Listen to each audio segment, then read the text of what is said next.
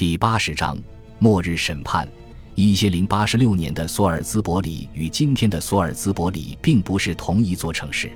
在征服者的时代，索尔兹伯里位于他今天的位置以北两英里的地方。诺曼人可能很早就在这里定居了。早在一千零七十年之前，威廉可能就在此处建立起了城堡。随后，舍伯恩的主教将他的大教堂搬到了这座城堡旁，并因此成了索尔兹伯里主教。一零八十六年，这个地方的吸引力可能与其史前时期的历史有关。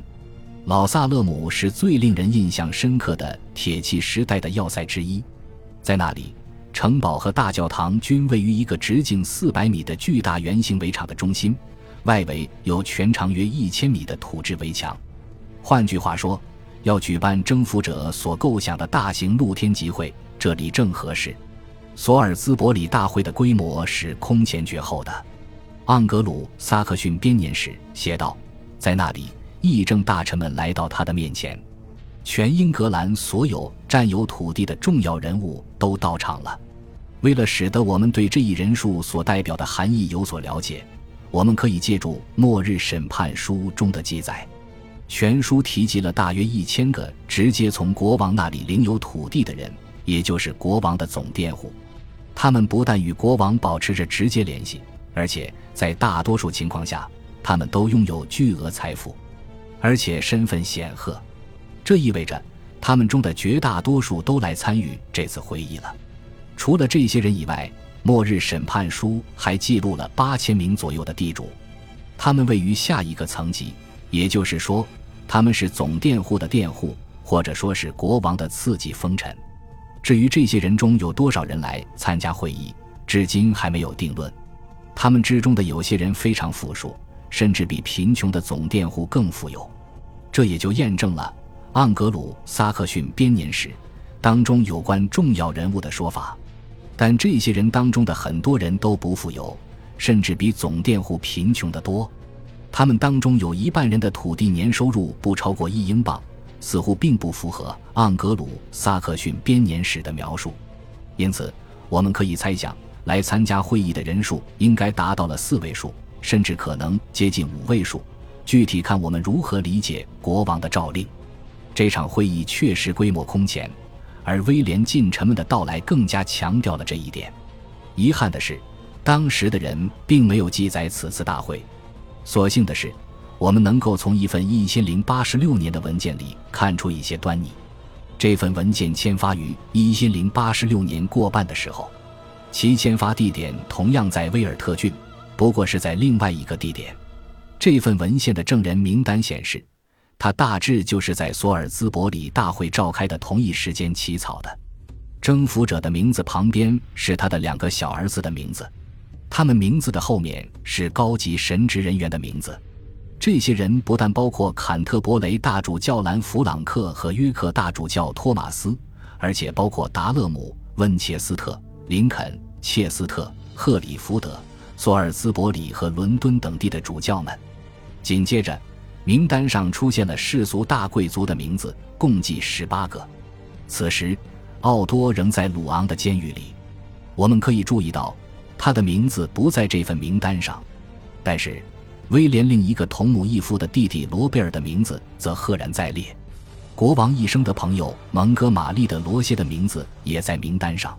此外，在众多世俗贵族中，我们还能见到理查·菲茨吉尔伯特的名字，他是汤布里奇的领主，也是英格兰东南部最大的地主。费勒斯的亨利和里兹兰的罗贝尔也在其列。前者是来自英格兰北部的大贵族，后者则征服了北部威尔士。有一个人的名字则不在名单上，他就是格拉斯顿伯里的修道院院长瑟斯坦。尽管他在三年前残忍地屠杀了自己修道院中的僧侣，但显然他并不会因此而无法出席。这是一次气势恢宏的大点名。自从1068年五月王后玛蒂尔达加冕之后。我们再没有见过如此宏大的场面。然而，十八年过去了，事情发生了翻天覆地的变化。在马蒂尔达加冕期间的王室证书中，英格兰人和法兰西人的名字混在一起，英格兰人的名字还占了大多数。但到了一千零八十六年，英格兰人的名字却消失了，名单中只剩下诺曼人的名字。一零六八年，在英格兰的十五个主教当中，有十个主教是英格兰人，在剩下的五个主教中，有三个是前信者爱德华所任命的德意志人，只有两个人是近期由征服者所指定的。但是，到了末日审判调查的时候，现任主教中只剩下一个英格兰人。至于英格兰贵族失势是一个普遍的现象。一零六八年见证王后加冕的三个本土伯爵都已经不在了，埃德温被谋杀，瓦尔斯奥夫被处死，而莫卡仍深陷牢狱。那些见证了王后加冕礼的英格兰小贵族也消失了。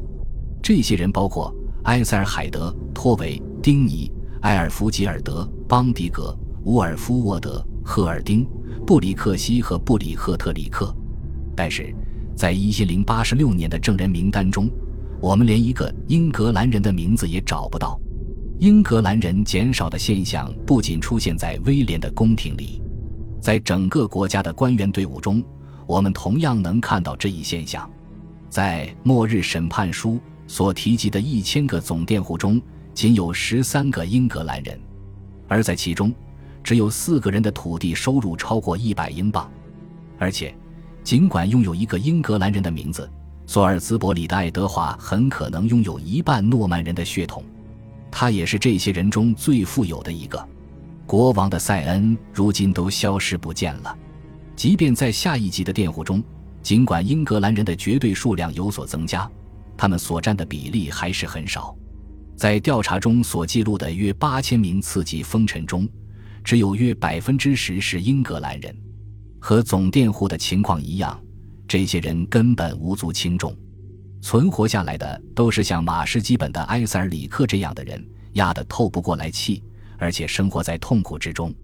此前，英格兰的中等塞恩有四五千人，而到了这时，他们全都被清除掉了。因此。末日审判调查揭示了英格兰统治阶层中所发生的灾难性的变化。几乎在每个村庄中，英格兰的本土领主都被诺曼人取代了。此外，他还揭示了在这一阶层当中，物质财富的分配发生了变化。简单来说，比起二十年前末日审判调查时期的英格兰的财富更加集中。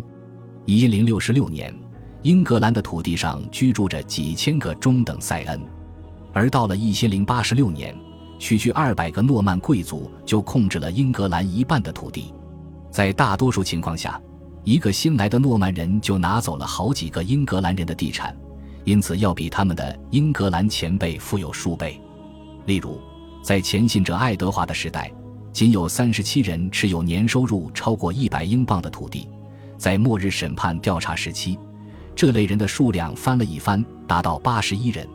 对于处在最顶端的人来说，诺曼征服所带来的战利品丰厚无比。这个国家的一半土地都掌握在二百位贵族的手里，而在这些贵族当中，十名新权贵掌握着这一半土地的一半。这些人的名字都在我们的意料之中，这是因为他们都是威廉的亲朋好友：奥多、罗贝尔。蒙哥马利的罗歇、理查、菲茨、吉尔伯特、切斯特的修。当他提起征服者擢升他的随扈并广施恩惠的时候，奥德里克·维塔利斯一点也没有夸大。他沉迷俗世，讲究世俗的排场。奥德里克这样描述修伯爵：他十分奢侈，已经到了挥霍的程度了。他热衷于游戏和奢侈品，喜好演戏、玩马和养狗。到了末日审判调查的时期。此人拥有三百座庄园，年收入达到了八百英镑，完全有能力负担这些活动。然而，即便诸如修之流的这些人已经变得非常有钱，他们所拥有的财富和权力也仍然无法同诺曼征服之前的英格兰贵族相比。在前信者爱德华统治的初期，威瑟克斯的戈德温。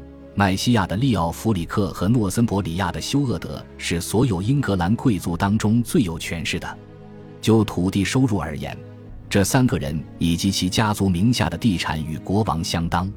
当然，到了前信者爱德华统治的末期，哥德温家族以牺牲他人利益为代价进行扩张，取得了几乎不可撼动的垄断地位。但是，即便是在被边缘化的时候，利奥弗里克家族仍然极其富有且有权势。十一世纪五十年代，埃尔夫加伯爵曾在两个不同的场合下成功的对抗了国王。他召集了雇佣兵舰队，并从流亡地一路打回国内。在诺曼征服之后，伯爵就没有那么强的势力了。就是其中最富有的伯爵，也不能与埃尔夫加伯爵这样的人相提并论。当然，奥多最后倒台了，部分原因是其同母异父的哥哥认为他权势太大。对于赫里福德的罗歇和东盎格利亚的拉乌尔，国王似乎也有这种看法。他们之所以谋反，似乎正是因为感到自身权力在不断的缩小。一零八十六年，英格兰只剩下两个伯爵了，即蒙哥马利的罗歇和切斯特的修。尽管他们非常富庶，但比起他们的英格兰先辈来说，他们根本不值一提。在诺曼征服后，即便是联合起来，也没有贵族能够对抗国王的势力。在末日审判调查时期的英格兰，即使把前十大富豪的收入加在一起，其总和也比不上威廉本人的收入。威廉的个人财富达到了令人震惊的一万两千六百英镑，这是因为国王所拥有的土地超过了这些人所持有土地总和的两倍。感谢您的收听，喜欢别忘了订阅加关注，主页有更多精彩内容。